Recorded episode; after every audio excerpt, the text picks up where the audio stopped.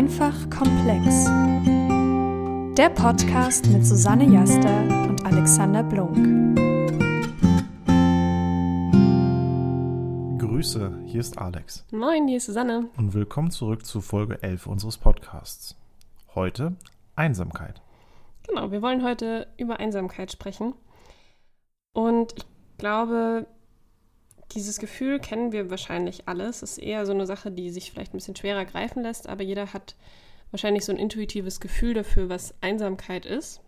Man merkt es auch, wenn man mal eine Zeit lang alleine gereist ist oder sich zu Hause zum Lernen eingeschlossen hat. Nach einer gewissen Zeit sehen wir uns danach wieder andere Menschen zu sehen, uns auszutauschen, über Erlebtes gemeinsam zu sprechen und auch zu erfahren, was bei den anderen Menschen passiert ist. Das heißt, Menschen brauchen Menschen. Wir sind ein Stück weit einfach Herdentiere. Wir brauchen Nähe, wir brauchen Austausch, wir müssen uns auch in anderen Menschen spiegeln können. Wir brauchen Feedback von anderen Menschen. In der Corona-Zeit hat sich das Problem jetzt gerade nochmal verschärft. Wir haben Kontaktbeschränkungen, strenge Besuchsregelungen in Altenheimen und Krankenhäusern, Schulschließungen und zum Studieren geht eigentlich niemand mehr an die Uni. Unsere sozialen Interaktionen, die haben sich drastisch verringert und häufig treffen wir uns eher digital als vor Ort. Arbeiten, Freundschaften, aber genauso auch Weiterbildungen, das hat sich alles ins Digitale verlagert. Ist das ein Problem? Wir wollen uns heute mal anschauen, was bedeutet es, einsam zu sein.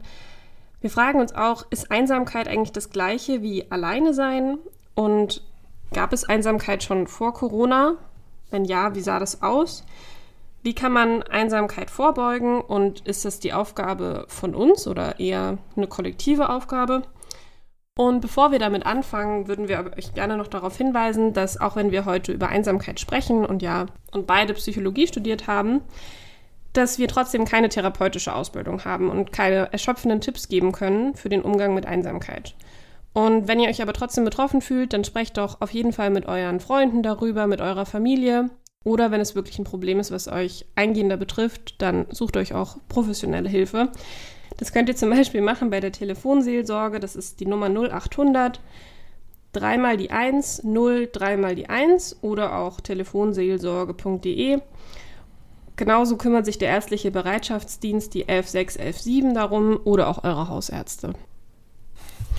Okay, lass uns doch mal anfangen. Was ist eigentlich Einsamkeit? Weil ich glaube, man hat schon so ein, so ein intuitives Gefühl dafür, aber es ist relativ schwer, das zu greifen. Also laut Wikipedia beschreibt es die wahrgenommene Diskrepanz zwischen den gewünschten und den tatsächlich vorhandenen sozialen Beziehungen eines Menschen.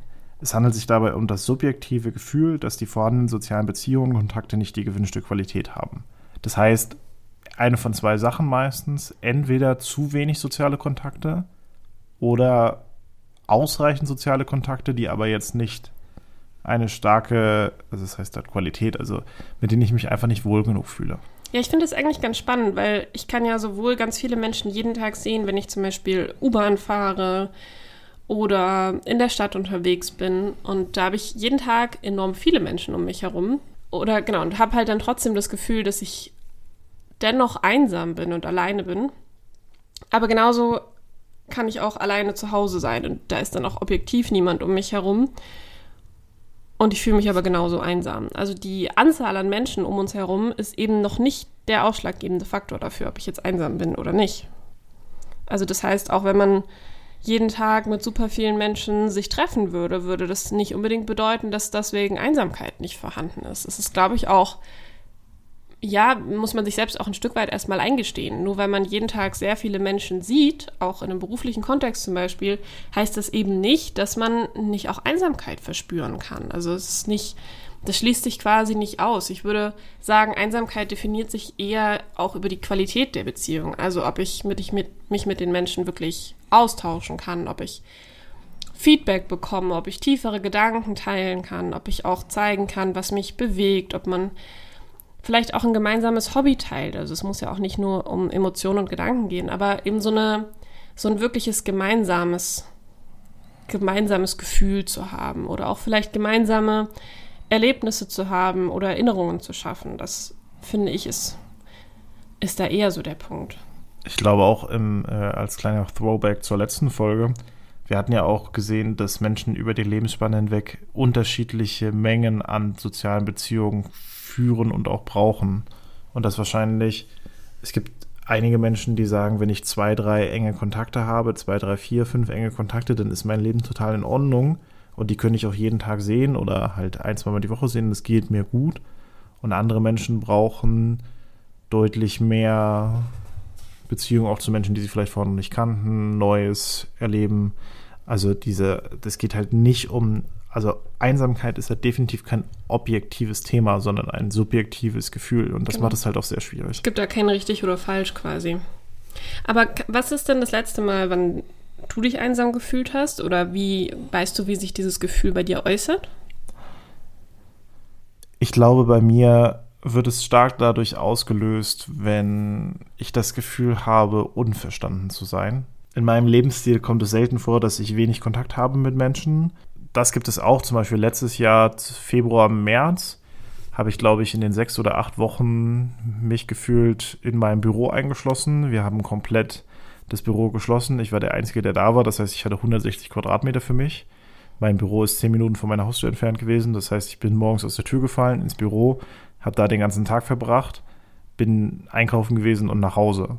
Also das war eine sehr einsame Zeit, da ging es mir auch nicht gut. Und ansonsten gleichzeitig geht es aber auch, und das war sowohl im Studium der Fall, als auch jetzt während des Arbeitens, als auch in vielen äh, auch Beziehungen, die ich geführt habe, ist dieses, dieses Gefühl auch äh, zwar Nähe zu haben zu anderen Menschen, also physische Nähe, aber halt trotzdem mit meinen Gedanken mich alleine zu fühlen und deswegen, also so dieses gemeinsam einsam, also irgendwie vielleicht nebeneinander Zeit zu verbringen, aber gar nicht, dass die, dass die Qualität dort einfach nicht stimmt. Also das, das sind durchaus sehr reelle Sachen, die auch häufiger in meiner Lebensstunde passiert sind. Wie wäre es denn bei dir? Also was würdest du da als Beispiele anführen?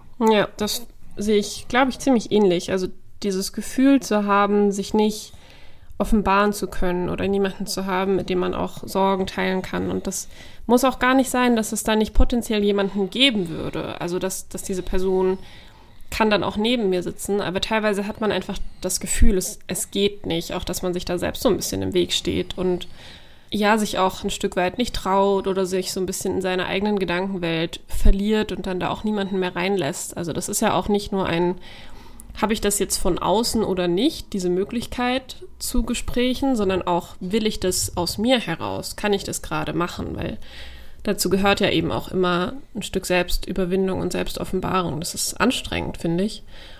Und wenn man quasi diese initiale ähm, Anstrengung nicht ein bisschen aufbringt, dann wird es aber halt am Ende noch viel schwieriger. Aber ich glaube, ich würde gerne nochmal mit dir draufschauen, weil ich habe schon häufig das Gefühl, dass ich zum Beispiel auch gerne alleine bin. Und es gibt ja doch einen großen Unterschied zwischen alleine sein und einsam sein. Wir haben das ja gerade schon, schon gehabt, dass ähm, genau die Anzahl der Menschen um mich herum jetzt nicht unbedingt die einzige Vorhersagekraft dafür ist, wie einsam ich mich jetzt fühle. Und ich glaube, ich finde eigentlich die zwei Wörter ganz gut, dass man unterscheidet in Alleinsein und einsam sein. Weil alleine sein kann auch richtig toll sein. Also ich, ich glaube auch das ähm, ist natürlich wieder sehr alleine Einsamkeit ist schon sehr negativ konnotiert, während auch, auch alleine sein ist, würde ich sagen, kein neutrales Wort in unserem Sprachgebrauch. Aber ich stimme dir auf jeden Fall zu, wenn du sagst, dass man gerne auch mal ein bisschen Me-Time hat. Also wie vielen Leuten ist jetzt auch im letzten Jahr oder letzten anderthalb Jahren so ein bisschen die Decke auf den Kopf gefallen, weil man zu eng auch mit anderen Menschen aufeinander gehockt hat. Also das gibt es ja trotzdem. Das ist so ein bisschen die Krux dran. Du brauchst, oder die meisten Menschen brauchen auch Zeit für sich alleine. Ob jetzt mehr oder weniger, hängt so ein bisschen an den Menschen. Aber das führt halt auch dazu, dass so ein bisschen wie bei jedem Menschen die Farbwahrnehmung ein bisschen anders ist, halt, dass auch die Wahrnehmung, was macht eigentlich einen Menschen einsam, für jeden wieder sehr anders wahrgenommen wird, aber wir darüber auch selten sprechen. Also ich kann das für mich auf jeden Fall so beschreiben, dass ich total gerne auch Zeit für mich alleine habe und äh, super gerne hier mal einfach einen Podcast anmache oder Musik höre und dazu irgendwie was male, was zeichne, irgendwas handwerklich bastele oder solche Sachen mache. Und dafür brauche ich auch einfach mal ein bisschen Zeit, so um abzuschalten, um nachzudenken, um nicht auch ständig jemanden zu haben, irgendwie mit dem ich mich koordinieren muss, sondern einfach ein bisschen auch Freiraum zu haben. Und das ist, denke ich mal, auch ein, auch ein Gefühl, was jetzt nicht nur mich alleine auszeichnet, sondern wir alle haben so dieses, es ist halt immer ein Gleichgewicht zwischen, ich brauche eine Zeit für mich und dann brauche ich aber auch wieder Zeit für Austausch. Und wo da genau der Gleichgewichtspunkt liegt, ich glaube, das ist eben individuell verschieden. Aber was wahrscheinlich ein großer Unterschied ist zwischen alleine sein und einsam sein, ist ein Stück weit die die, der Unterschied, dass ich das eine frei wählen kann und mir das andere so vorkommt, als wäre es von außen auferlegt. Also alleine sein kann ich mir, wenn ich Glück habe, selber aussuchen, dass ich einfach mal in mein Zimmer gehe und die Tür zumache. Das hängt natürlich auch von meiner Wohnsituation ab. Aber das ist quasi was, was ich mir selber aussuchen kann, was ich frei wähle. Wohingegen einsam sein sucht man sich eher nicht aus. Also das ist dieses Gefühl, wenn wir es jetzt mal sagen, Einsamkeit ist der Part, der auch negativ besetzt ist, dann ist es eben was, was eher von außen auferlegt wird, wo ich das Gefühl habe, ich kann mich meinem Alleinesein gar nicht mehr entziehen. Ich bin von außen auferzwungen alleine oder kann mich eben nicht, nicht austauschen, nicht nach außen bringen.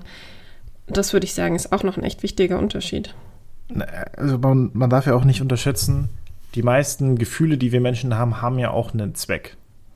Also wie äh, Weinen zum Beispiel dafür da ist, auch Stresshormone aus dem Körper zu befördern, so ist halt auch Einsamkeit ein Signal des Körpers von, hey, du bist eigentlich als Mensch ein Gruppentier, deine Gruppe ist gerade nicht da, das ist nicht gut. Ja, quasi dieses negative Gefühl so als Antriebsmotor, das zu ändern. Mhm.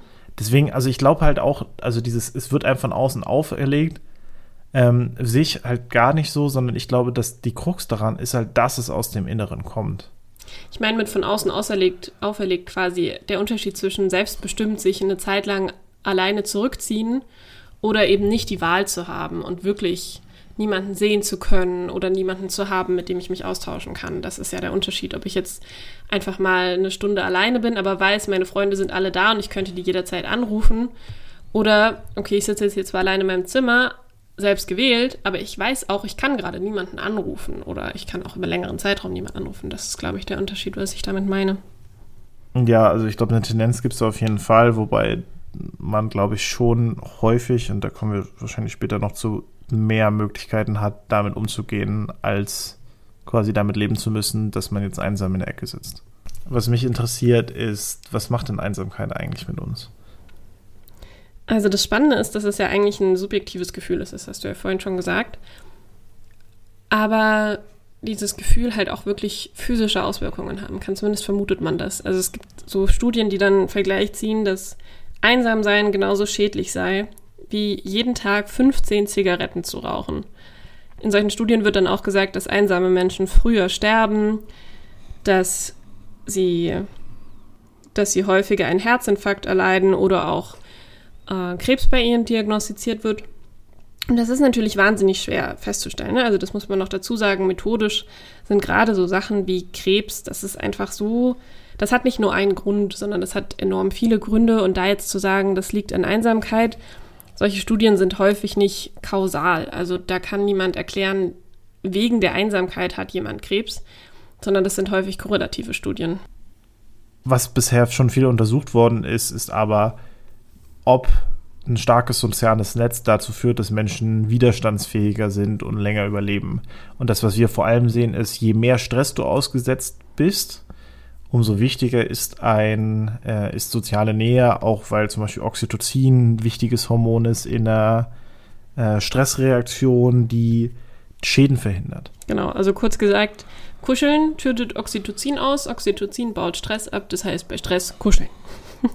genau, also ich glaube auch, dass es, es ist jetzt schon kein Zusammenhang, der an den Haaren herbeigezogen ist. Es ist halt schwierig, genau zu sagen, wo da die kausalen Gründe liegen. Ich glaube auch, dass, dass Stress und der Abbau von Stress da eine, eine ziemlich große Rolle spielt. Auch, also ich meine, auch das hatten wir, deswegen ist dieses Mal vielleicht auch so ein bisschen der Reverse der letzten Folge, weil wir heute auch darüber sprechen können, was passiert, wenn, wenn man das Gefühl hat, dass die eigenen sozialen Beziehungen vielleicht nicht ausreichend sind. Und der Grund, warum zum Beispiel auch nach einer Trennung oder hochemotional, wenn man auch hochemotional ist und es einem nicht gut geht, so Tagebuch führen total hilft, ist, weil es neuro, neuronal meines Erachtens nach genau dieselben Effekte hat, wie wenn man mit einem Menschen darüber spricht. du wirst es halt einmal los. Du schreibst es dir einmal von der Seele. Deswegen sind die meisten Tagebucheinträge auch nicht auch neutral oder äh, nur ein bisschen leicht positiv oder negativ, sondern häufiger wirklich entweder stark positiv oder negativ. Wenn man das erstmal teilen möchte. Ich glaube auch, wenn man diese Studien sich anschaut, sollte man noch im Kopf haben, dass es natürlich auch so ganz einfache Fakten gibt, wie wenn ich jetzt nicht alleine äh, lebe in meiner Wohnung, sondern es zum Beispiel noch einen Lebenspartner gibt oder Freunde, die mit mir zusammenwohnen, dann würde man natürlich auch mitkriegen, wenn jemand erkrankt oder gestolpert auf der Treppe liegt oder einen Herzinfarkt hat. Also da gibt es tatsächlich so ganz, ich sag mal, handfeste Gründe noch, dass Menschen dann einfach, äh, dass es zu Sterbefällen kommt, wenn Menschen alleine wohnen. Und sowas geht auch mit in die Statistik ein, mag jetzt aber auch nicht der größte Fakt sein. Aber ich finde es auf jeden Fall schon spannend zu sehen, dass Einsamkeit eben wirklich was mit uns macht. Also vor allem dieser enorme Stress, der dadurch, glaube ich, entsteht. Ich glaube, dass das Kritische daran ist, dass vieles in der heutigen Welt einem ja suggeriert, dass diese Einsamkeit nicht notwendig ist. Also wir haben sowas wie soziale Medien, wir mhm. können eigentlich uns, all unseren Freunden und Freundinnen per WhatsApp schreiben, wir, wir können uns per Zoom vernetzen, wir können, oder Skype oder ähnliches, wir können, wir haben halt sehr viele Möglichkeiten, nicht live miteinander zu interagieren, aber wir sehen halt auch, auch aus psychologischer Sicht, dass es nicht das Gleiche ist. Also zum Beispiel während äh, Zoom und Skype-Calls, ich glaube, das hatten wir auch in Wirtschaftspsychologie, äh, für viele Arten von Meetings ganz gut funktionieren können, ist, je emotionaler die Komponente ist, die damit verbunden ist, desto schwieriger das über so eine Online-Welt selbst mit Video zu transportieren. Das heißt, das, das Kritische daran ist, man hat das Gefühl, soziale Interaktion zu haben und fühlt sich trotzdem irgendwie einsam. Ich will jetzt nicht sagen alleine, weil wir das heute versuchen, anders, anders zu nutzen, aber das ist, glaube ich, das ist mit die größte Krux. Also man, man, das führt noch zu einem mehr Unverständnis gegenüber sich selbst. Ja, genau, weil man das Gefühl hat, man sieht doch Menschen ich, ich habe doch hier fünf Stunden heute lang schon meine Kollegen in irgendwelchen Meetings gesehen und mich dann noch zum Scribble.io spielen mit Freunden getroffen online. Warum habe ich denn immer noch das Gefühl, dass es mir nicht gut geht? Und gleichzeitig ist auch dadurch, dass wir häufig so ein Bias haben, was posten wir, was, was zeigen wir online, sind ja, halt. Nämlich nur die ausgewählt positiven Sachen häufig. Na, du siehst halt bei allen Leuten das Highlight Reel, während du bei dir merkst, was Backstage passiert. Genau. Und mindestens selbst, wenn Menschen inzwischen schreiben, hey, bei mir ist auch nicht alles okay, dann ist auch das ja ein Stück weit geskriptet und nur ausgewählt. Und ob die Toilette da hinten jetzt geputzt ist oder nicht, verrät man ja trotzdem nicht. Und also das ist, das ist halt die große Krux noch daran, wenn man sich noch viel leichter so mit seinen Problemen alleine fühlt und äh, einfach die Kommunikation über was passiert in dir, was passiert in mir, tendenziell weniger stattfindet. Also würdest du sagen, wenn wir uns quasi die Frage stellen, welche Rolle spielt Einsamkeit in unserer modernen Welt, dann ist das schon auch ein Fakt, die Digitalisierung und unsere vielleicht Verschiebung der sozialen Kontakte ins Digitale? Ich glaube, es ist mehr unser Umgang damit. Mhm. Also, ich meine, ich bin ja auch ein Mensch, ich habe, glaube ich, ich habe das mal getrackt, im Schnitt äh, jeden Tag irgendwas zwischen 30 und 50 WhatsApp-Konversationen. Ich telefoniere mit 10 bis 20 Leuten am Tag und das führt halt nicht zwingend dazu, dass ich mich wohler fühle. Aber wenn ich, also ich muss. Wie halt viele Konversationen davon sind denn Konversationen, wo du auch erzählen kannst, wie es dir geht? Keine. Mhm. Ungefähr das, weil es halt sehr viel berufliches. Was ja auch okay ist. Also, das heißt ja nicht, dass das nicht, nicht wichtig ist und dazugehört. Ja, und das ist, ich glaube, auch eine, eine große Schwierigkeit ist, wir haben heute eine, eine sehr große Menge an Rollen, die du einnehmen kannst.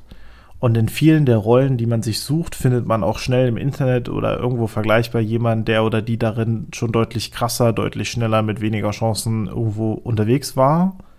Entdecke ich zumindest bei mir, man sich häufig so ein bisschen wie so ein Special Snowflake fühlt, was auch von niemandem anderen nachvollzogen werden kann, weil man ja noch das und das und das und das anders hat.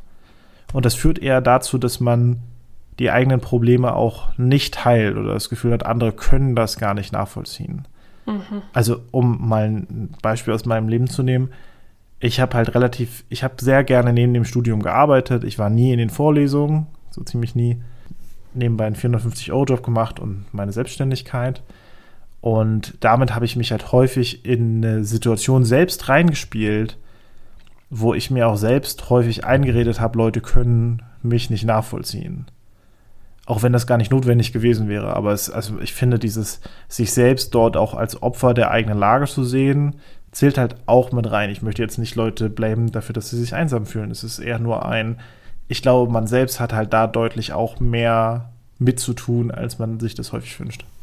Das heißt, dein Gefühl war quasi, nur du bist der, der schon neben dem Studium selbstständig ist, eigentlich gar nicht den Anschluss an die Uni hat, gleichzeitig noch arbeitet, super viele Projekte hat und das hat niemand sonst außer dir. Und deswegen kann genau, genau diesen Lebensumstand, den du hast, jetzt niemand nachvollziehen. Aber das ist doch eigentlich spannend, weil ich würde mal sagen, das hat jeder. Ich würde sagen, kein, kein Leben gleich dem anderen. Das ist ja dann schon auch eine Frage, wie wir gerade mit Individualität in unserer Gesellschaft umgehen. Aber das mal dahingestellt. Aber trotzdem würde ich jetzt mal sagen, das, das können wir so festhalten. Kein Leben ist genauso gleich wie das andere. Und trotzdem schaffen wir es ja zu kommunizieren und uns gegenseitig zu verstehen und durch Empathie uns eben vielleicht nicht mehr so alleine und einsam mit unserem Weg zu fühlen.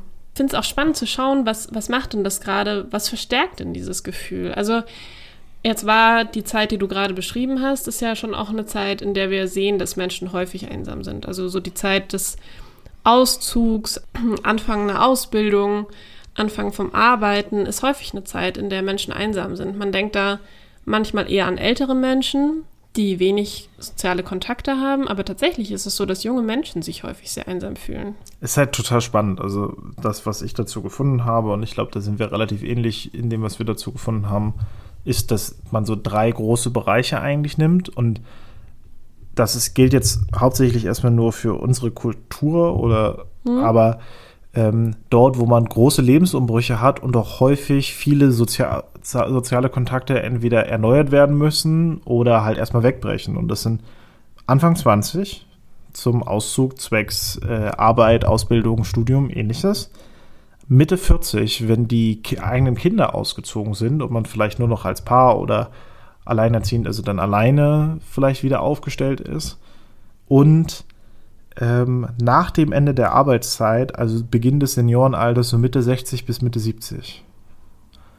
Und dass jede dieser einzelnen Phasen bringt eine richtige Krux mit sich, weil äh, tendenziell, wenn man jünger ist, würde ich jetzt schätzen, vielleicht ist es auch pauschalisiert, ist es einfacher, neue Kontakte zu pflegen, weil man auch weniger Verantwortung hat und tendenziell auch noch flexibler darin ist, wie man den eigenen Tag gestaltet. Ja, das glaube ich auch. Und wir sehen auch, dass positiv formuliert Menschen, die, wenn man sich die 100-Jährigen auf der Welt anschaut, mal davon abgesehen, dass die häufig in dem äh, mediterranen Klima leben, ist auch, dass fast alle davon noch eine Rolle in der Gesellschaft übernehmen können. Also dieses Eingebundensein ist von einem jungen Alter bis ins hohe Alter eben total wichtig und genau der Gegenspieler zu Einsamkeit. Genau, und das, da schließt sich ja auch der Kreis. Die großen Lebensumbrüche bedeuten ja auch häufig, dass man seine eigene Rolle eben nicht mehr klar definiert hat und dass man sie in Frage stellt. Also dass ich eben nicht mehr weiß, wer bin ich denn, wenn meine Kinder ausgezogen sind, dass ich nicht mehr weiß, wer bin ich denn, wenn ich von zu Hause ausgezogen bin und in einer ganz neuen Stadt auf einmal bin. Oder dass ich mich auch eben frage, wo ist meine Aufgabe noch, wenn ich jetzt mit meiner Arbeit aufgehört habe und ja, ich eigentlich meinen Tag hauptsächlich zu Hause verbringe. Wobei es eben nicht so ist, dass man dem Ganzen nicht entgegenwirken kann. Aber okay, das heißt, wir sehen sowohl die Digitalisierung hat irgendwie einen Einfluss darauf, wie wir uns selbst und unsere sozialen Beziehungen führen. Und genauso gibt es eben bestimmte Lebensphasen, die eine größere Rolle spielen. Was glaubst du, hat es auch eine Auswirkung, wie wir zurzeit wohnen? Also dieser Fakt, dass man eben von zu Hause wegzieht zur Ausbildung häufig und dass da ja auch häufig ein großer Wechsel so über Deutschland hinweg stattfindet. Also, dass man eben vielleicht seine Eltern nicht mehr in der Nähe hat, seine Freunde aus Schulzeiten nicht mehr so in der Nähe hat, ein ganz neues, ganz neues Lebenskapitel anfängt. Und gleichzeitig wir ja auch sehen, Großstädte funktionieren eben häufig über kleine Wohnungen, eher anonyme Nachbarschaften und in diese zieht man ja dann auch rein, wenn man, wenn man von zu Hause auszieht. Oder in diesen findet man sich auch wieder, wenn man vielleicht sein Kind großzieht oder am Ende alt wird. Also fehlt da vielleicht auch so eine Nachbarschaftlichkeit, so eine, ja, so ein, so ein Aufgehobensein, Geborgensein in, einer, in einem sozialen Gefüge? Weil das ist ja durchaus was, was häufig quasi so als These in den Raum gestellt wird, die bösen Großstädte. Also das, was man auf jeden Fall sieht, und das sieht man auch im europäischen Vergleich, das kam jetzt auch wieder auf, als äh, Corona in Italien sehr stark gewütet hat, ist, dass es viele Länder gibt, meistens in denen es nicht sehr starke soziale Absicherungsmöglichkeiten durch den Staat gibt, in dem noch mehr Großfamilien zusammenlegen. Also eigentlich so mehr Familiengenerationen, also mehr Fam ein Mehrgenerationenhaushalt. Das heißt, du hast meistens die, die kleinen Kinder, die Erwachsenen, dann die Omas und Opas, die irgendwie alle auf einen Fleck hängen. Am besten davon mehrere Familien, die in einer Straße leben. Und dadurch hast du automatisch ein soziales Gefüge, was sehr stark aufeinander hängt. Das kann richtig belastend sein, wenn mhm. man den eigenen Freiraum nicht bekommt. Also zwecks diesem auch mal alleine sein können. Das ist halt häufig nicht da. Und die eigenen Bedürfnisse gehen auch häufig unter. Das sehe ich ähm, besonders, also es ist mir am stärksten aufgefallen, wenn ich mit äh, den syrischen Familien zu tun hatte über meinen Bruder, dass halt da auch häufig das Individuum eher untergeht, wenn du mit mehreren, also mit einem halben Dutzend Menschen vielleicht in einer drei bis vier Zimmerwohnung bist, dann gehen dann einzelne Bedürfnisse unter. Das ist halt da ja das Problem. Wohingegen wir halt dadurch, dass wir relativ starke soziale Netze haben, oder nicht soziale, aber gesellschaftliche Netze haben, die ein monetär oder die ein, ähm, was so diese Ressourcen angeht, abfangen, heute eher alleine wohnen und genau da wieder man tendenziell erstmal schon mal mehr alleine ist. Also quasi dieses, ich kann es mir leisten, alleine zu sein, im Sinne von, ich muss, bin nicht darauf angewiesen, dass ich jetzt bei meinen Kindern noch, ähm, dass sie mich mitversorgen, und dass ich dort wohnen kann mit auf dem Hof oder in, dem, in der großen Wohnung oder wo auch immer und ich dort quasi meine Rolle weiter einnehme, sondern ich habe eine Rente, gut, da müssen wir jetzt wahrscheinlich auch drüber reden. Renten sind ah, ja eigentlich viel zu niedrig. Okay. Aber, oh, bitte nicht. Ja, wir ich, reden heute nicht über das Thema Rente. Wir reden nicht über Rente. Aber die Frage ist halt dennoch, prinzipiell gibt es, funktioniert soziale Absicherung eben heute nicht mehr nur über die Familie, sondern über eine gesamte Gesellschaft. Ja, und das ist halt dafür sind halt unsere Körper und nicht gemacht. Ja. Also wir hatten es beim letzten Mal, Numbers Number, unsere, unser Körper, unser Wohlbefinden ist eigentlich auf ein soziales Gefüge von 50 bis 150 Menschen ausgelegt.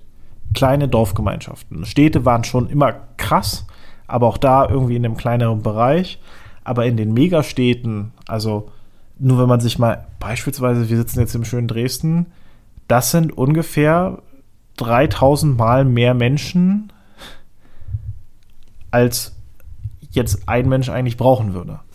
So, aber jetzt könnte ich ja sagen, ja, ich muss ja aber gar nicht mit irgendwie all denen interagieren. Wo ist denn das Problem? Na, das Problem ist, dass du, dass du dich häufig alleine gelassen fühlen kannst. Das ist jetzt vielleicht ein großer Sprung, aber das ist häufig auch das, was wir in Politikverdrossenheit wahrnehmen dass Menschen sich alleine gelassen fühlen, weil du in dieser großen Masse untergehst. Und das ist. Das heißt, Dresden ist einfach zu groß, um mich zugehörig zu fühlen. Äh, genau, also je größer der Verbund, den du nimmst und je größer das quasi auch örtlich gesehen wird, mhm. umso schwieriger ist es, dich damit zu identifizieren. Du kannst dich mit deinem Stadtteil äh, wahrscheinlich noch mehr identifizieren als mit Dresden an sich. Mit Dresden noch mehr an sich, wahrscheinlich deutlich besser als mit Sachsen. Vor allem, wenn man sich mal Stadt-Land-Unterschiede anguckt, ist das sehr wahrscheinlich. Ähm, mit Sachsen wahrscheinlich noch, na, vielleicht ähnlich wie mit Deutschland und mit der EU noch weniger. Und das hat einfach damit zu tun, dass wir, wir können diese großen, also diese Größendimensionen können wir einfach normal nicht ab.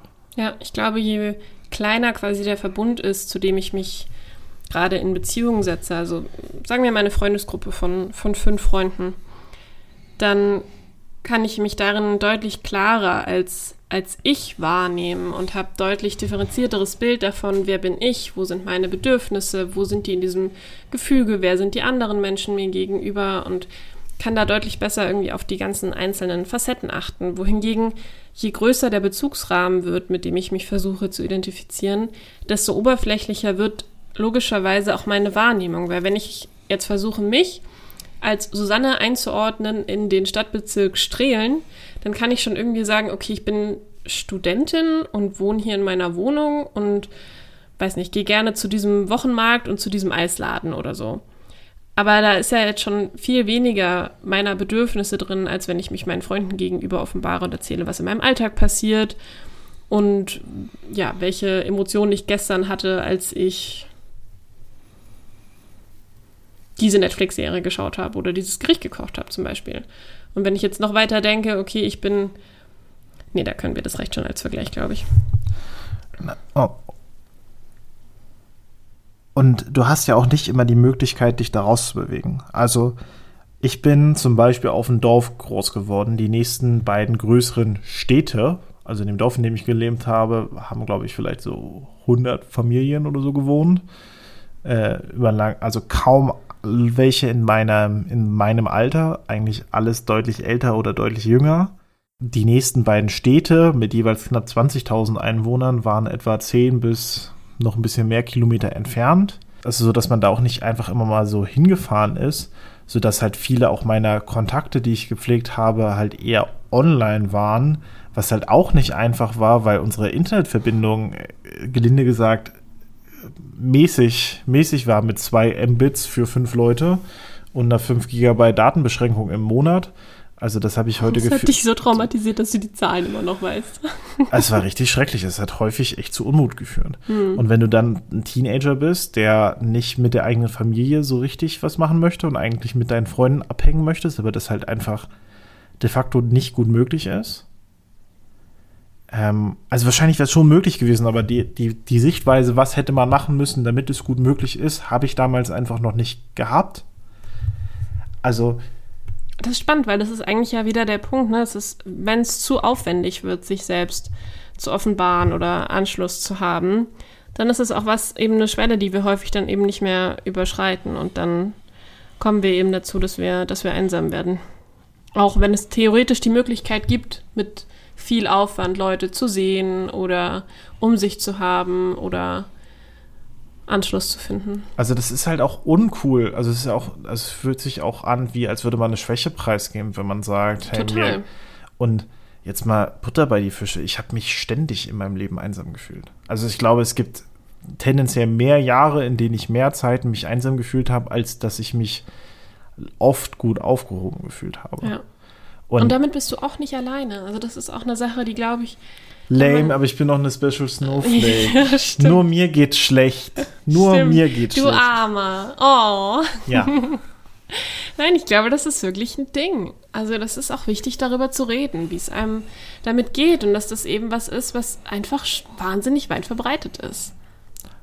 Und, und, dass es halt auch einfach nur besser, besser wird, wenn wir diese Anfangsanstrengungen überwinden, uns trauen, das zu äußern, und, und darüber reden. Und da, das Problem ist ja auch, man kann sich ja in so vieles reinflüchten. Mhm. Also, ne, letzten Februar, März, ich habe bis dahin zumindest noch nie so in Anführungsstrichen erfolgreiche Geschäftsmonate gehabt. Ja, aber zu, zu welchem Preis? So, ich hatte, also im April, Mai letzten Jahres habe ich eine sehr lange Zeit aufgebraucht und ich habe eigentlich Q2 und Q3 letzten Jahres quasi nichts gemacht, weil ich mit so viel persönlichem Kram dann abgelenkt war. Das war nicht. Ja, der Preis, den man dafür zahlt, ist einfach da. Und auch wenn man ihn nicht gleich spürt, er, irgendwann holt einen das ein. Davon bin ich auch überzeugt. Und das, das ist halt auch ein großes Problem, glaube ich, an der Definition, also das sehe ich zumindest in der beruflichen Welt, wie wir Erfolg definieren. Mhm. Wir definieren halt Erfolg nicht darüber, ob du mit dem Lächeln aufstehst, äh, genug Anstrengung in deinem Job findest, dass es dich genug fordert und fördert, aber du auch da trotzdem irgendwie happy rausgehst und deine Bedürfnisse erfüllt sind, sondern wir assoziieren Berufserfolg häufig mit Geld. Ähm, und das ist, also das ist für einige Leute wichtig, ich will das gar nicht in Frage stellen. Und es gibt viele Menschen, die finden. Und das ist ja auch okay. Das ist ja, niemand sagt, dass Geld nicht auch okay ist als ein Maßstab. Aber warum muss es immer der einzige sein, wenn es auch einfach Sachen gibt, die die genauso wichtig sind oder wichtiger. Und da ist ja auch die Krux dahinter, weil du ja notwendigerweise, wenn du einfach nur einen Job des Geldes wegen machst, auch da, das hatten wir auch schon in der Folge über Arbeit, einfach streng genommen schlechter darin bist als jemand, der das liebt. Ja. und jemand, der das jahrelang richtig, richtig gerne macht und immer besser darin wird. Ja. Nee, aber also ich glaube, dass das größte Problem an Einsamkeit ist, ist, dass man sich A schwer selbst eingesteht. B, dass es, wenn man es sich eingesch äh, Eingestanden hat. wenn man es wenn man's sich eingestanden hat, dann ist halt immer noch schwierig, da Kommunikation mit anderen Leuten drüber zu führen. Dann ist ja genau, man muss ja auch genau das überwinden, was man gerade fühlt.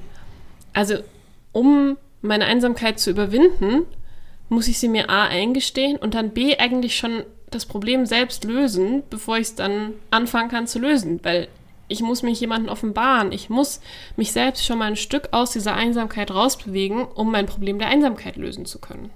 Das ist auch das, glaube ich, warum in den letzten Jahrzehnten immer mehr psychologische Betreuung in Anspruch genommen wird.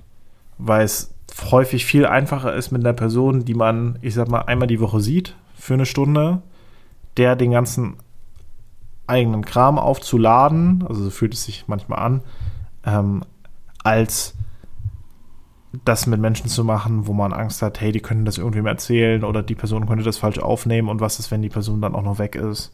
Oder mich uncool finden. Aber meinst du jetzt damit, dass es deswegen nicht sinnvoll ist, zu einem Therapeuten zu gehen und darüber zu sprechen? Nee, es ist mega sinnvoll. Also, es muss ja nicht direkt eine Therapeutin oder ein Therapeut sein, aber mit Leuten zu sprechen und sich wenige Menschen zu suchen, mit denen man darüber sprechen kann. Und dabei die Balance zu halten, dass man sich nicht sich einem Menschen nimmt und bei dem den ganzen Ballast ablehnt. Also, um ein Beispiel zu nehmen, mein. Man darf auch mal Ballast abladen. Das ist auch voll in Ordnung, aber es sollte halt nicht nur bei einer Person sein, die darunter kaputt gehen könnte. Ich glaube, Menschen können schon eine ganze Menge auch ertragen. Also ich gebe dir ein Beispiel. Ähm, meine Großmutter väterlicherseits, nachdem mein Vater gestorben ist, also sie hatte generell wenig Freundinnen und Freunde und hat eigentlich meinen großen Bruder so ein bisschen als Ersatz für meinen Vater genommen und ist ein sehr, also eigentlich, wenn es jetzt irgendwie so ein Drama wäre, würde man sie als sehr tragische Figur bezeichnen, weil sie äh, sehr verbittert, sehr traurig, sehr wütend, sich aber daraus nie selbst rausbewegt hat und eigentlich das letzte Jahrzehnt mindestens über ähm, all ihre Sachen bei meinem Bruder ablehnt. Aber jetzt ist doch quasi der Unterschied zwischen, es gibt Menschen, die laden einfach alles ab und arbeiten währenddessen überhaupt nicht an ihren Problemen, Ja. suhlen sich eher in ihrem Elend. Und Ja. ich würde, ich finde es persönlich wirklich wichtig zu unterscheiden, dass das ist natürlich was, was nicht funktioniert und was für alle Seiten irgendwie am Ende toxisch ist und, und eher beschädigend wirkt. Wohingegen dieses Wort bei jemandem einfach mal Ballast abladen und alles mal loswerden, das ist einfach für mich eine Sache, da würde ich, da möchte ich wirklich drauf, dafür einstehen, das ist nicht schlimm. Na, Das, will ist sogar enorm wichtig, weil ich glaube, dass wir das eher zu wenig tun und dass wir eher das Gefühl haben, oh je, ich darf dem anderen das nicht aufladen, das kann der nicht tragen, oh Gott, das sind doch meine Probleme und ich, ich kenne das von mir selber. Also es ist jetzt nicht so, dass ich jetzt äh, das, das total gelöst hätte, sondern also das will ich gar nicht. Wie? Willst, Ja. du, willst, du sagen, willst du sagen, dass du dich manchmal lieber in eine Position begibst, in der du vor allen Sachen gerne wegrennen möchtest? Nein, das klingt nicht nach mir. Nein, aber ich, ich- deswegen finde ich das so wichtig, weil wir dieses Gefühl, jemanden mit allem zuschütten und dass das so schlecht sei, davon müssen wir uns auch ein Stück weit lösen. Also das heißt nicht, dass es gesund ist, ständig rumzujammern, immer nur irgendwie was vorzuheulen und sein Leben aber eigentlich überhaupt nicht in, in die Hand nehmen zu wollen und irgendwas ändern zu wollen. Das meine ich damit gar nicht. Da bin ich ganz bei dir. Das ist nicht sinnvoll. Throwback zu der Folge über Verantwortung. Ja, genau, wir müssen schon Verantwortung übernehmen. Aber gleichzeitig glaube ich eben auch, dass es dazu gehört, Dinge bei anderen abzuladen, weil das ja auch ein schönes Gefühl sein kann, wenn man jemandem hilft und dessen Probleme löst. Also Menschen, Menschen wollen sich auch gebraucht fühlen. Das ist ja auch das Gegenstück zu, zu Einsamkeit. Also wenn ich meinem Freund helfen kann, dann heißt es ja auch, dass ich mich, mich gebraucht fühle, eine gewisse Rolle habe und auch das hilft mir, weniger einsam zu sein. So, aber jetzt sehen wir all diese Sachen, all diese Probleme, über die wir gerade gesprochen haben, die dazu führen, dass wir uns tendenziell einsamer fühlen, das ist alles immer noch da. Und dann, bam, kam Corona. So, und wie wir uns dafür entschieden haben, damit umzugehen, ist dass wir Ausgangsbeschränkungen haben, dass wir Lockdowns haben, dass wir nur noch eine begrenzte Anzahl an Menschen treffen können, dass wir sehr ins Häusliche zurückgeworfen sind, dass wir Arbeit, Schule, Uni, Ausbildung sehr ins Digitale verlagert haben, noch mehr, als wir es vorher schon hatten, dass wir Besuchsverbote haben in Krankenhäusern, in Altenheimen. Und das macht ja was mit uns. Das macht ja Einsamkeit nicht weniger. Das heißt, dieses Problem der Einsamkeit ist einfach aktueller denn je. Eine Epidemie der Einsamkeit? Ja, du bist nicht der Erste, der das so formuliert. Nein, ich weiß. Gesundheitspsychologin im Interview. Einsamkeit ist ansteckend wie ein Virus. Und Psychologie der Isolation. Diese Einsamkeit im Kopf. Einmal von der FAZ und einmal von dem Weser Kurier. Keine Ahnung, was der Weser Kurier ist, ist bestimmt eine Zeitschrift. Gemein, die armen Menschen, die das lesen und schreiben. So, aber ich, ich glaube, es ist halt ein Fakt. So, ne? Das ist einfach eine Sache, die jetzt gerade aktueller ist denn je. Es gibt Menschen, die sind frisch umgezogen und wir haben ja vorhin gehört, es ist eh schon eine Sache, in der man oder eine Phase, in der es einem schwerfällt, nicht einsam zu sein. Und jetzt sehe ich nicht mal Menschen, weil mein ganzes Studium findet online statt. Und ähm, ich, ich muss mich irgendwie, ich war noch nie auf meinem Campus. Oder ich bin im Altenheim und kann jetzt noch nicht mal mehr Besuch kriegen. Oder ich habe Kinder und die hängen mir zwar die ganze Zeit an der Backe, aber die sehen ihre Freunde dafür nicht mehr und auch ich kann mich nicht mehr mit anderen Eltern austauschen oder ich kann meinen Hobbys nicht nachgehen. So, all diese Sachen führen eben dazu, dass wir deutlich, deutlich weniger Menschen treffen. Und das ist ja auch Sinn der Sache. So, das ist ja nun mal gerade Sinn der Sache. Und ja auch notwendig und deswegen eine Sache, mit der wir irgendwie umgehen müssen. Und was ich daran, also den, den Fakt, glaube ich, als solches, das ist erstmal relativ trivial. Wenn ich weniger Menschen sehe, fällt es mir schwerer, mich auszutauschen. Die Tendenz, einsamer zu werden, ist erstmal relativ klar.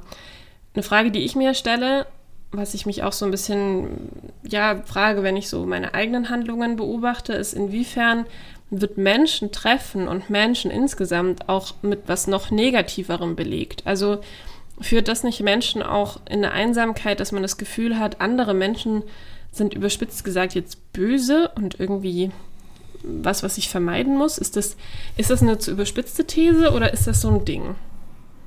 Ich glaube, das kommt sehr stark auf den Menschentyp auch an. Ich glaube, du, du hast hier einen Konflikt von einer Sache, die du direkt merkst. Ich merke, ich treffe keine Menschen, also fühle ich mich nicht gut. Also ist mein Bedürfnis, andere Menschen zu sehen. Auf der anderen Seite hast du so eine unsichtbare Gefahr. Ja. Vor allen Dingen, wenn vielleicht in deinem Umfeld noch niemand Corona gefährdet ist, war, daran gestorben ist oder oder oder. Weil es einfach nicht, nicht greifbar ist und dadurch noch viel abstrakter wird, meinst du? Mhm. Das heißt, du hast halt auf der einen Seite einen Schmerz, den du eigentlich umgehen möchtest, und auf der anderen Seite hast du ein, darum müsste ich mich kümmern, aber warum sollte ich denn Belohnungsaufschub betreiben? Also es ist halt für mich deutlich einfacher, die Regularien zu ignorieren, vor allem je, je, je, das sehen wir ja auch, je länger diese Maßnahmen gehen, desto schwieriger ist es, die Akzeptanz dafür oben zu halten, was einfach ein Mechanismus unseres Körpers auch darauf ist, dass dieser Druck halt größer wird und daraufhin andere Sachen weniger stark bewertet werden. Und als also was er damit konkret meint, ist quasi, je stärker mein Bedürfnis danach ist, Menschen zu sehen, desto höher ist auch die Wahrscheinlichkeit, dass ich eine Regel breche, die es mir eigentlich verbietet, diesen Menschen zu sehen. Also wenn ich nur jemanden unbedingt genug sehen will, dann ist es mir quasi egal, was ich dafür tun muss. Ja, also ich glaube, und das ist auch diese Krux an dieser gesamten Situation, man hat die ganze Zeit eine kognitive Dissonanz. Ja, das ist so anstrengend. Für alle einmal, also kognitive Dissonanz bedeutet, dass das eigene Handeln nicht vielleicht mit den eigenen Werten übereinstimmt. Also dass oder dass man eigentlich sagt, ne, ich möchte nicht rauchen, aber auf Partys rauche ich trotzdem. Oder ich bin eigentlich ein Mensch, ich halte mich an Gesetze und bringe jetzt nicht plötzlich jeden zweiten Menschen um, der mir irgendwie komisch kommt.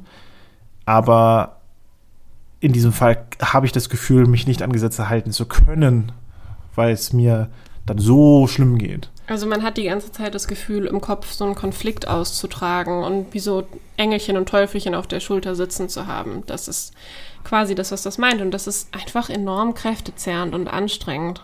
Und das macht es halt doppelt so schlimm. weil je emotionaler diese Kiste ist, wir Menschen sind halt keine reinen Logikmaschinen, sondern wir sind sehr stark emotional getrieben. Das heißt, mehr und mehr Leute geben diesem Wunsch nach, doch soziale Kontakte zu haben, was emotional gesehen uns erstmal richtig gut tut, was aber einfach deswegen, weil das halt nicht auf alle zutrifft, äh, das also einige Leute, ja, über die würde halt Corona einfach so rüberwischen, aber so im Großen und Ganzen ist es halt für eine Gesellschaft total schädlich, haben wir auch wieder so ein klassisches soziales Dilemma. Wenn alle sich an die Regeln halten und nur ich nicht, dann geht es mir doppelt so gut und die Gesellschaft funktioniert trotzdem. Aber wenn sich zu wenig Leute allgemein an die Regeln halten, geht es halt allen dreckiger. Was quasi heißt, wenn sich jetzt alle schön brav zu Hause einsperren, dann verbreitet sich auch Corona nicht. Und wenn ich aber trotzdem mich mit Freunden treffe, na dann werde ich wahrscheinlich kein Corona kriegen und habe trotzdem meine Freunde gesehen. Und so funktionieren aber halt soziale Dilemmata nicht. Also, das ist doch, wenn man streng genommen ist, dann wird es funktioniert es genauso. Dann funktioniert es genauso, aber das löst quasi das Problem nicht, weil dann ja jeder denkt, naja, wenn sich nur alle anderen dran halten, dann kann ich mich ja mit Freunden, meinen Freunden treffen. Aber dann trifft sich halt auch jeder mit seinen Freunden. Und dann ist ja genau das Problem eben da, dass wir, dass sich eben Corona in diesem Fall, in diesem Beispiel doch verbreitet. Das ist halt richtig der Struggle. Also ich glaube, das ist halt mit die, mit die größte Sache, weil wenn, wenn du Leute fragen würdest, einfach so auf der Straße, würdest du dir wünschen, dass ein Virus über die gesamte Welt rüberrollt, würden die meisten Leute, glaube ich, sagen, nein. Hoffentlich. Denke ich auch. Also, ne? Also so mhm. im Großen und Ganzen. Vielleicht neun von zehn Menschen würden das sagen. Und hoffentlich mehr als neun von zehn. Das, und das sehen wir ja nicht nur hier, das sehen wir auch beim Thema wie Umweltschutz, das sehen wir auch bei, bei anderen Sachen. Also es gibt ja nicht nur die Möglichkeit, dass man einer anderen Meinung ist, sondern häufig sind ja auch komplexe Zusammenhänge so komplex, dass die nicht jeder Mensch nachvollziehen kann, möchte oder darüber diskutiert werden muss, weil es halt nicht einfach ersichtlich ist, A, aus A folgt B. Mhm. Und wir Menschen wollen aber dieses aus A folgt B. Ja, das können wir kognitiv halt sehr gut greifen. Das ist schön einfach. Und dadurch, also da wird ja noch vieles vermischt. Also wir haben, ne, da, da kommt dieser, dieser Schmerz kommt, dann entscheidet das noch irgendjemand anders von oben. Ich meine jetzt mal auf gut Deutsch, äh, China hat einfach alle Leute zu Hausarrest eingesperrt und die Leute ins Gefängnis gesteckt, die sich nicht dran gehalten haben. Ob das die Lösung ist? Keine Ahnung. Ist auf jeden Fall, ist, ist was, also geht in diesem Land, weil es sehr autoritär geführt wird und hat zur Eindämmung geführt.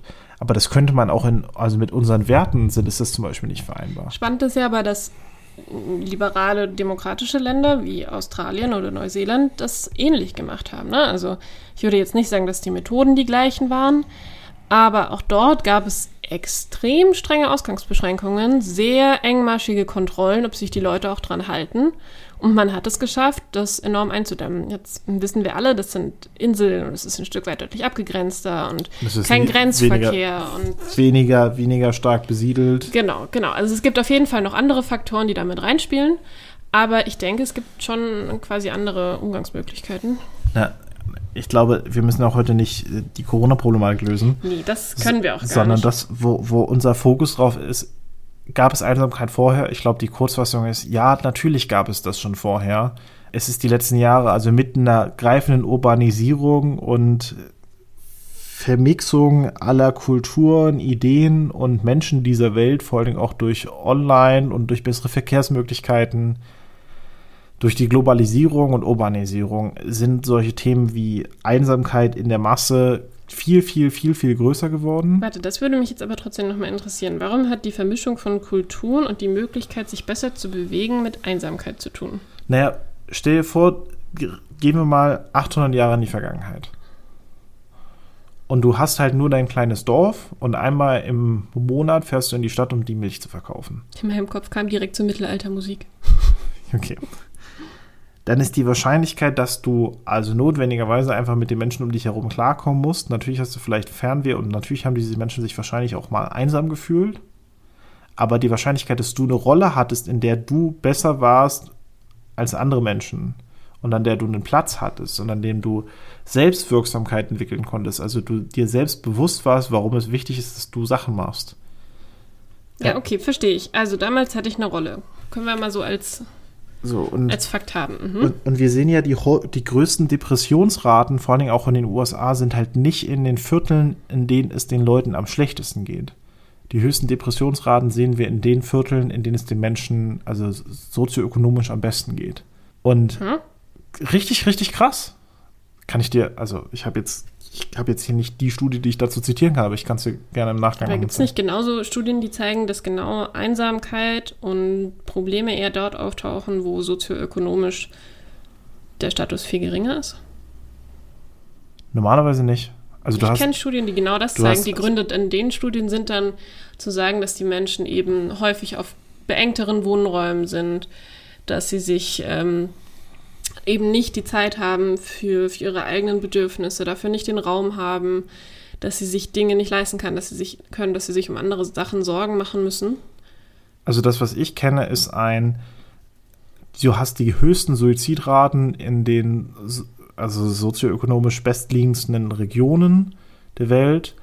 Meistens auch dadurch, dass du, also du brauchst halt irgendwas, wo, also du brauchst dann natürlich auch Perspektive. Also wir haben in Grönland zum Beispiel auch eine enorm hohe. Ja, gut, aber das hat ja deutlich einen anderen Grund. Ich glaube, na, Grönland muss man in dem Fall wahrscheinlich aber, ein bisschen ausklammern. Na, aber du hast auch, also zum Beispiel Japan hat enorm hohe Einsamkeits- und Suizidraten in großen Städten. Und du hast, also da, da hat es auch mit sehr viel Stress und einer sehr äh, Arbeit, Arbeit und keine Schwäche zeigen, Kultur zu tun. Aber grundsätzlich ist du, ist das wirklich so, dass wir sehen, wir Menschen brauchen eigentlich, wir brauchen irgendwas, was uns Selbstwert gibt. Wir brauchen irgendwas, wo wir, wo wir unsere Liebe und Mühe reingeben können. Also die meisten Menschen brauchen auch irgendwas, wo sie, wo sie hinstruggeln können. Aber das heißt, du willst mir sagen, wenn jemand nur reich genug ist, dann hat er kein Ziel mehr, auf das er hinarbeiten kann und dann wird er einsam? Nein, wenn der, wenn du das Kind von demjenigen bist. Mhm.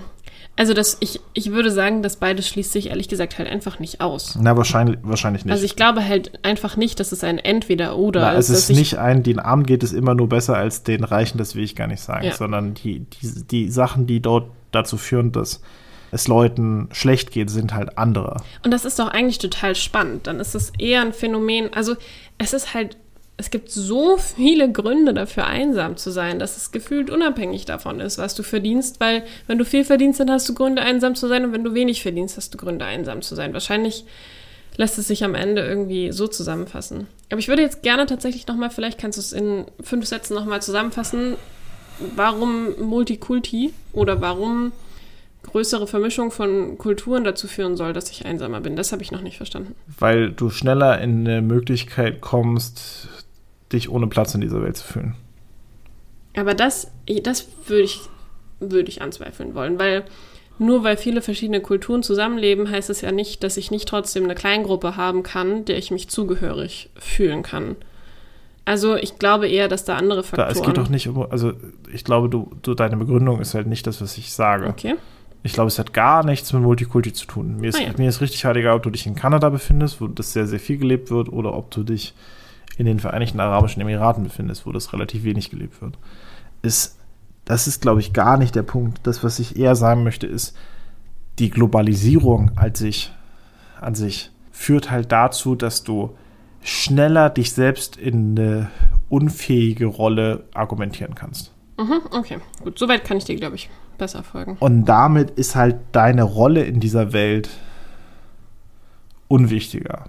Wenn du das Gefühl hast, ne, nehmen wir mal, du machst alles in deinem Leben. Was passiert, wenn man Alex bittet, irgendwas in fünf Sätzen zu sagen? Ich habe es in einem Satz gesagt und das hast du nicht verstanden. Also habe ich es noch. Nein. Gut. Darf ich mit dir den traurigsten Fakt teilen über Einsamkeit, den ich kenne? Oh je. Mhm. Es gab eine Studie, da haben sie Mortalitätsraten von Menschen im Altersheim daran gemessen, wie viel Besuch die Leute hatten. Und was sie herausgefunden haben, ist, dass Menschen, die weniger Besuch hatten, im Schnitt leider früher verstorben sind. Und das deckt sich auch mit vielen anderen Studien, die es zu dem Thema gibt. Ähm, was man daraufhin gemacht hat, ist, dass man ein freiwilliges Besuchsprogramm, Besuchs, ein freiwilliges Besuchsprogramm von Studierenden für genau jene alten Menschen organisiert hat. Und daraufhin ist die Mortalitätsrate, also die Menschen, die verstorben sind, deutlich geringer gewesen. Problem war nur, als man dieses Programm dann beendet hat, ist die Rate viel, viel stärker gewesen als ganz am Anfang. Weil man den Menschen quasi auch noch ihren sozialen Kontakt entzogen hat. Also ich glaube, es gibt viele Zustände, an die sich der Mensch besser gewöhnt und besonders der Umschwung von ich hatte da was zu ich habe nichts mehr ist halt auch sehr, sehr schlimm. Wie so ein Wetterumschwung. Okay, dann lass uns doch mal noch schauen, wie wir mit Einsamkeit vielleicht umgehen können. Das Deutsche Ärzteblatt empfiehlt beispielsweise als Maßnahme zur Bekämpfung von Einsamkeit Übungen, die die eigene Selbsterkenntnis fördern, die das eigene Selbstwertgefühl steigern und die das Gefühl der Zugehörigkeit und Verbundenheit mit anderen erhöhen. Finde ich super. Ah. Löse deine Einsamkeit, indem du nicht mehr einsam bist. Genau, also, naja, also was da drin steckt, ist ein, ob man jetzt mit Leuten zusammen zockt oder spazieren geht und sich halt immer noch sieht oder ob man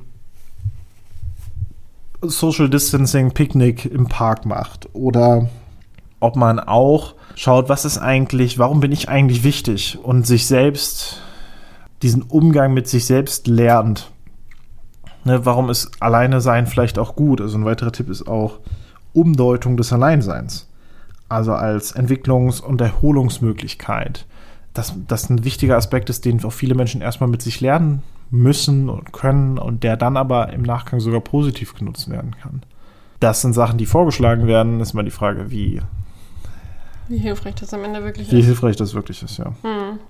Was ich noch gefunden habe, waren zum Beispiel so Sachen wie eine gute Tagesstruktur zu haben, Medien nur bewusst zu konsumieren, also sich nicht zum Beispiel zu verlieren in ständigem Instagram oder. Suck it, Instagram, außer ihr folgt uns. Folgt uns auf Instagram. Unter einfach Punkt komplex. Oder auch zum Beispiel Entspannungsübungen zu machen, Achtsamkeitsübungen, rauszugehen, Sport zu machen, Menschen zu treffen. Und ich glaube aber bei all diesen Tipps ist eben wichtig, zum einen sich klar zu machen, dass das halt, es ist halt auch leider anstrengend. So, weil wenn ich jetzt einfach nur wieder rausgehe und mit irgendjemandem mich treffe, dann kommen wir wahrscheinlich wieder an den Punkt, dass wir feststellen, na, ich bin noch lange nicht deshalb nicht einsam, nur weil ich Menschen um mich herum habe. Sondern man muss trotzdem eben auch sich ein Stück weit teilen oder erzählen, was wirklich einen gerade bewegt oder dafür sorgen, dass man gemeinsam Sachen erlebt, die sich eben nicht nur darum drehen, irgendwas Oberflächliches gemacht zu haben oder ja, sondern vielleicht wirklich gemeinsam Erlebnisse und Erinnerungen zu schaffen. Und das ist halt anstrengend und da kommen wir wieder zurück zu Alex Lieblingspunkt, dass das auch ein Stück weit einfach die Verantwortung ist, die man für sich selbst übernehmen muss und dass das halt im eigenen Aufgabenbereich auch ein Stück weit liegt. Also klar muss man da differenzieren. Das ist auch Einsamkeit kann ein Symptom von Depression sein, wo man dann wirklich an einen Punkt kommt, wo es so schwierig und so anstrengend alles wird, dass sich das halt wahnsinnig leicht sagt, na, trifft doch einfach mal Leute, aber man sich fühlt, als wäre es das Schwerste auf der Welt.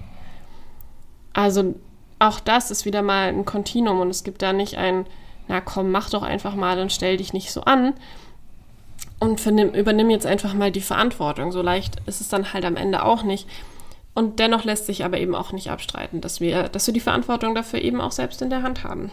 Also ich glaube, genauso wie man von einem Raucher zum Beispiel nicht erwarten sollte, dass die Person von heute auf morgen alle Zigaretten wegwirft, sondern häufig, wenn man sich von Drogen abtrainiert, ist halt eine Sache, dass man das in langsamen Wegen tut, dass man nicht von heute auf morgen aufhört, Kaffee zu trinken, sondern vielleicht nur auf eine Tasse am Tag runtergeht oder ähnliches. So ist es halt auch, wenn man, wenn man jetzt seit fünf Jahren nicht mehr am Wochenende weggegangen ist und andere Menschen kennengelernt hat beispielsweise und sich zu Hause sitzend einsam fühlt, ist vielleicht nicht die Idee, jeden Tag jede Party mitzunehmen, sondern vielleicht sich selbst eine Hilfestellung zu geben, wie, hey, lass mal schauen, dass ich schaffe, einmal im Monat oder einmal in der Woche rauszukommen.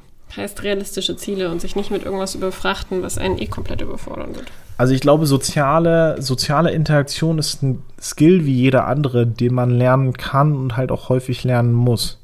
Und wo wir häufig halt dann merken, dass wir schlecht darin sind, wenn es halt nicht mehr beiläufig klappt. Mhm.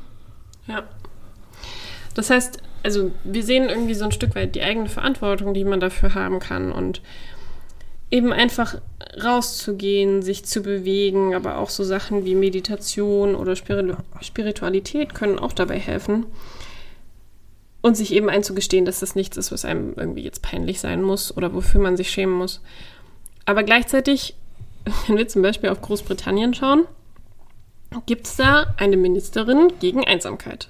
Großbritannien hat sich 2018 überlegt, wir machen jetzt einmal ein Ministerium gegen Einsamkeit. Und ähm, die Frage ist quasi, liegt das jetzt in meiner Hand, meine Einsamkeit zu ändern, oder ist das jetzt irgendwie eine staatliche, gesellschaftliche Aufgabe? Wahrscheinlich liegt die Antwort irgendwo in der Mitte. Aber ich finde es eigentlich ganz spannend, dass, dass die das machen dass da quasi die Idee ist, okay, wir müssen nur genug Geld in die Hand nehmen und irgendwelche Projekte fördern und damit können wir das Problem lösen, weil die Zahlen sind relativ deutlich. Also es gibt wohl neun Millionen Briten, die in Studien angeben, dass sie einsam sind. Aber ich frage mich so, was, was könnte man machen? Ich glaube, das ist halt überhaupt gar nicht schwer. Also wenn man sich, ich, ich komme ja viel aus der Gefängnispsychologie heraus und wenn du dir anschaust, wie krass die Rate derjenigen, die wieder ins Gefängnis wandern, davon abhängt, wie gut die Menschen mit ihrem Sozialarbeiter klarkommen und zusammenarbeiten und dort soziale Projekte mitgenießen, kann alleine das bei Menschen, die sich am Rand der Gesellschaft fühlen, zu einem enormen Unterschied führen.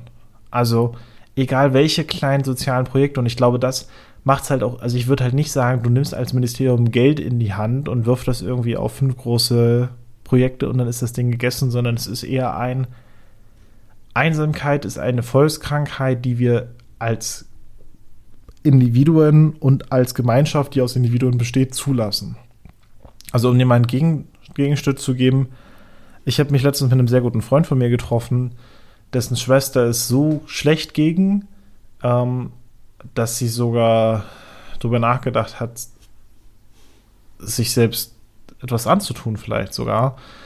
Und da er das Gefühl hatte, dass sie in dem gesamten Familiennetz überhaupt keine Aufmerksamkeit bekommt und dafür nicht da ist, hat er sich halt, hat er sie halt einfach mal für ein Wochenende geschnappt, Zeit mit ihr verbracht, ihr zugehört und ist dann auch mit dahinter gestiegen, woher das vielleicht kam. Und es lag halt daran, dass sie auf der Palliativstation als Krankenschwester arbeitet und da eine, eine, eine junge Frau letztens erst verstorben war, die in ihrem Alter gewesen ist und daraufhin so viele Sachen gebröckelt haben. Also ich glaube, es braucht halt kein, nicht zwingend ein Ministerium. Ich finde das total gut. Also das ist bestimmt unterstützend eine total tolle Sache. Aber ich glaube, es liegt halt viel, viel mehr, und das ist wahrscheinlich auch meine eigene Einstellung dazu, in der Art und Weise, wie wir als Individuen in unserem Alltag damit umgehen. Es ist nicht ein, ich mache das einmal die Woche, verteile irgendwie Essen bei der Caritas, sondern es ist eher ein, wie gehe ich in meinem Alltag mit Fremden, mit Familien, mit Bekanntschaften, mit Freunden, mit Leuten, mit denen ich beruflich zusammenarbeite, um. Wobei das ja auch ein Bestandteil sein kann, dass man irgendwie bei der Caritas ist. Also ich glaube, das ich schließt sich ja gar nicht aus. Äh, ja. Ich, und ich glaube schon, also ich bin total bei dem, was du sagst, dass wir uns vergegenwärtigen können, dass das schon noch in der Hand von uns allen liegt. Auch, dass wir mitbekommen, wie du gerade beschrieben hast, wenn es Freunden oder Familie nicht gut geht, dass dass auch das ein Stück weit in unserer Verantwortung liegt und wie einfach es ist, einfach sich mal ein bisschen Zeit zu nehmen und zuzuhören, wie viel das schon lösen kann und wie wichtig es ist, sich diese Zeit eben auch zu nehmen. Und gleichzeitig würde ich sagen, wenn wir, wenn wir es zum Beispiel schaffen, in den Städten, wie wir sie bauen, mehr Raum zu haben für Begegnung, seien es, ich weiß es nicht, Parkbänke, die nah beieinander stehen und irgendwie Gespräche fördern oder seien das irgendwie seien das unterstützenswerte Projekte, wo sich Menschen Gedanken machen, wie sie Nachbarschaftshilfe irgendwie besser machen können oder seien das einfach, ähm, dass, dass Städte, Gemeinden Räume zur Verfügung stellen, wo diese Sachen dann auch stattfinden können, wo, ich weiß es nicht, Hobbys stattfinden können, Sporthallen, Räume, um gemeinsam Schach zu spielen oder irgendwas. Also das einfach, sowas ist ja dann doch auch eine Sache, die am Ende finanziell unterstützt werden kann. Ähm, und wahrscheinlich ist es die Mischung daraus, die, die hilft eben dafür, ähm, Sorge zu tragen, dass Menschen sich weniger auf sich selbst zurückgeworfen fühlen, wieder das Gefühl haben, Anschluss zu haben, gemeinsame Sachen zu erleben und eben nicht die ganze Last auf ihren eigenen Schultern zu tragen. Und das funktioniert eben, indem wir uns darüber klar werden, dass das A keine unlösbare Sache ist, B keine Sache ist, die nur uns alleine betrifft. Und ja, eben was ist, was, wenn wir es ansprechen, sich nur dann lösen lässt. Das Wort zum Sonntag. Das, das Wort zum Sonntag, ja, genau. Und ich glaube an der Stelle, wir, wir werden auch da nicht das erste und das letzte Mal über Themen wie Einsamkeit, sich wohl, sich unwohl fühlen, Umgang mit anderen Menschen, soziale Interaktion gesprochen haben. Aber wir werden an der Stelle jetzt, glaube ich, für heute erstmal den Sack zumachen. Freuen uns natürlich über jede und jeden von euch, die uns zuhören. Einmal für euch, für alle Zuhörenden. Wir sind super dankbar. Wir haben die ersten tausendmal geknackt, dass ihr euch mit uns ans Lagerfeuer gesetzt habt und uns zugehört habt. Ich, hab, ich mag vielleicht Zahlen zu sehr. Das sind ungefähr, wenn man pro Folge eine Stunde ansetzt, ungefähr 40 Tage, die Leute uns zugehört haben. Und das finde ich, finde ich mega cool. Ähm, sehr gut. Nein, es hat uns Spaß gemacht, diese Folge wieder aufzunehmen. Wir freuen uns, wenn ihr das nächste Mal wieder zuhören wollt. Auf Instagram findet ihr uns unter einfach.komplex. In den Shownotes verlinken wir euch auch nochmal alle Infos zu den Seelsorgetelefonen und ähm, auch Websites wie Zusammen gegen Corona, wo ihr nochmal Tipps findet, was man machen kann gegen Einsamkeit. Wir freuen uns über den Austausch, falls ihr irgendwelche Ideen habt für Themen oder falls euch Gedanken gekommen sind, während ihr diese Folge gehört habt. Und ansonsten würde ich sagen, dieses Thema ist wie alle anderen auch einfach komplex. Hype.